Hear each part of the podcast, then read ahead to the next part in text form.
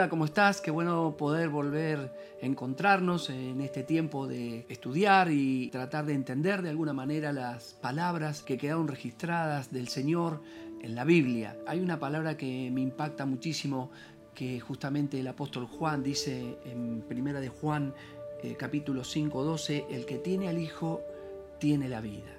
Jesús vino a esta tierra a mostrar su gran amor, a mostrar su favor a aquel que está en dolor, en tristeza, en angustia, sin saber qué hacer con su, con su vida, que no, no tiene un propósito o no sabe por qué está en esta vida muchas veces. Tantas personas escuchamos que piden ayuda, ayúdennos, cómo podemos hacer para salir de situaciones difíciles en que se han, se han metido y atraviesan constantemente. Bueno, la palabra del Señor nos insta a creer, a tener fe. Estábamos mirando cuando Jesús llega por primera vez a una sinagoga y da su primer sermón. Él llega a la sinagoga y a congregarse, a estar, a ser parte de la reunión, del culto, y le piden si no podía compartir una palabra. Y bueno, el Evangelio de Lucas, en el capítulo 4, habla de que le entregaron a Jesús los rollos del profeta Isaías, del libro de Isaías. Ese libro está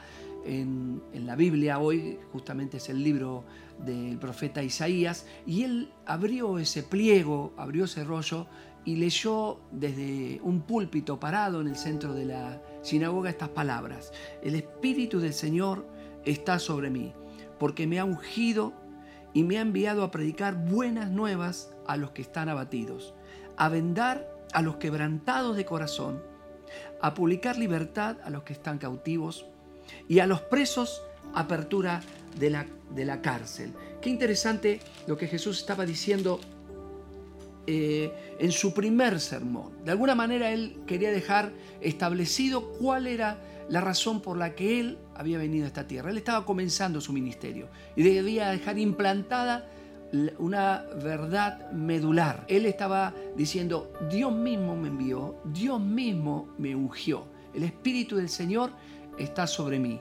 Y esa unción tiene un propósito y vino sobre Jesús con un propósito. Y qué lindo es leer la palabra de Dios, de alguna manera parafraseada, encontramos en Isaías 61.1, dice, el Espíritu del Señor está sobre mí porque me ha ungido y me ha enviado. Jesús fue enviado a esta tierra al, al hombre, al hombre que estaba sin esperanza.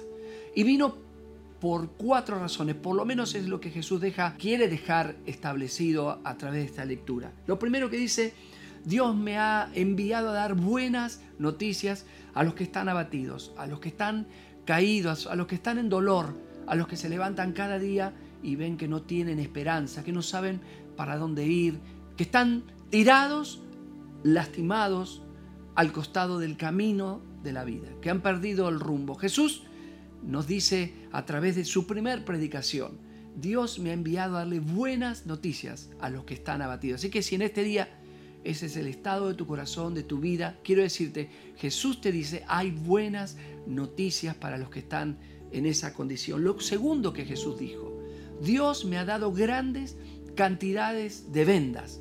Dios me ha enviado a vendar los corazones, a vendar, como que Dios, el Padre le dio a Jesús la posibilidad de eh, sanar las heridas, de vendar los corazones que están lastimados, que están defraudados, que están eh, de alguna manera eh, rotos por las circunstancias, por personas, por relaciones, quizá por un pasado triste, quizá por una niñez triste, quizá por lo que no tuvieron o lo, quizá lo que tuvieron lo tuvieron de una mala experiencia, de una mala relación con sus predecesores. Tantas personas caminan en la vida tristes por cosas que han sucedido en muchos casos desde la niñez y fueron marcados. Y esa herida está constantemente, de alguna manera, sangrando desde la emoción. Y Jesús nos dice, yo he venido a ponerle venda a tu corazón, a vendar los corazones. Jesús está buscando corazones para vendar en este día.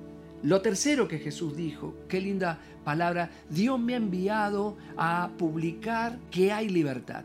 Dios me ha enviado a ser muy notoria, muy famosa, a que esta noticia se tiene que saber, que hay libertad.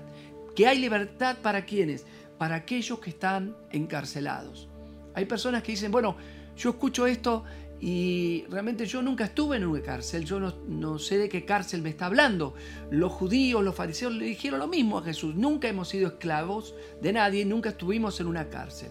Pero Jesús no estaba hablando de cárceles con barrotes de hierro que quizá con una sierra, con una, una fuerza, algo, una palanca, eh, se rompen y las personas escapan. Él no hablaba de cárceles naturales, él hablaba de cárceles que están en el corazón del hombre, el corazón de la mujer. Cárceles de odios, cárceles de rencores, cárceles de angustia, depresiones, tristeza, ataque de pánico, tantas cuestiones que padece el corazón del hombre y la mujer hoy en día. Los mismos problemas sucedían en aquellos días. Cárceles de vicios, cárceles de droga, cárceles de alcoholismo, cárceles de pornografía, cárceles de adulterios. Tantas cosas acontecen al hombre y el mismo hombre también y la mujer se mete en situaciones que terminamos dándonos cuenta de que terminamos en una cárcel. Y esas cárceles no, no se pueden abrir de adentro, no hay manera de salir, no hay manera de escapar. Escuchamos en tantos lugares personas que dicen, ¿cómo pagaría por salir del lugar donde estoy? Vivo con triste, vivo con depresión, vivo con tristeza y no sé cómo salir de esas cárceles. Otros, al no tener noción de cómo salir de esas cárceles, toman decisiones drásticas como el suicidio, el abandono, eh, la depresión, bueno, tantas cosas. Bueno, Jesús lo tercero que dijo en su mensaje, yo he venido a dar la buena noticia, que llegó el día de la libertad. A los que están presos van a salir libres. Y lo cuarto, que Jesús dijo, que los que están presos, llegó el día de su liberación. Llegó el día que a través del mensaje de Jesucristo pueden salir. Desde adentro las cárceles no se pueden abrir. Pero Jesús ha venido a deshacer las obras del diablo, a romper las puertas, los cerrojos, los candados y abrir las puertas y decirle al que está adentro, no importa en qué situación, ha llegado el día de tu liberación, sal en libertad. Jesús proclamó esas cuatro cosas en el primer sermón que él dio en su ministerio. Qué maravilloso es saber que Jesucristo ha venido a bendecir a los corazones que lo busquen de corazón. Hay esperanza. Jesucristo fue ungido para hacer estas obras y esa misma unción está sobre la iglesia, está sobre la palabra de Dios y está sobre aquel que lo reciba, que le crea y que clame de corazón, Señor, hazme libre, Señor, hazme salvo, Señor, sáname, no importa cuál sea la enfermedad. Jesucristo ha prometido deshacer esas obras y sacarte de tus cárceles. Así que si el Hijo te liberta, serás verdaderamente libre. Eso dice la palabra de Dios. Y en este día queremos dejarte este momento de compartir lo que la palabra de Dios dice y poder orar. Si estás escuchando, si estás viendo este tiempo de esta palabra, pon tu mano en el corazón y vamos a orar. Porque Jesucristo está ahí donde estás parado en este momento, o parada, o sentada, o acostado, quizá acostada en un hospital, en tu casa. El poder de Jesucristo sigue siendo el mismo que cuando Él comenzó a predicar esto hace dos mil años. Así que, Señor, pon tu mano en aquellos que están mirando. Pon tu mano, Señor, en los que están escuchando. Señor, tu mano de poder. Mira aquel que está con lágrimas en su alma con rencores. Señor, te ruego que toques los corazones en este día. Te ruego, Señor, que tu poder esté obrando bendición en aquellos que necesitan ser libres de sus cárceles, madres que lloran por sus hijos, jóvenes que lloran por que están atados a las drogas. Señor, Haz una obra libertadora porque ese ha sido tu propósito. A través de la unción del Espíritu Santo. Señor, rompe las cadenas. Sana a los enfermos. Señor, aquel que está al borde de la muerte. El que está en un diagnóstico de muerte. Señor, reviértelo. Hay personas que están creyendo en esta hora a esta palabra. Señor, obra con poder. Desatamos bendición. Creemos que Jesucristo ha estado haciendo una obra poderosa en este momento. Señor, te damos gracias y lo pedimos y lo creemos en el nombre de Jesús.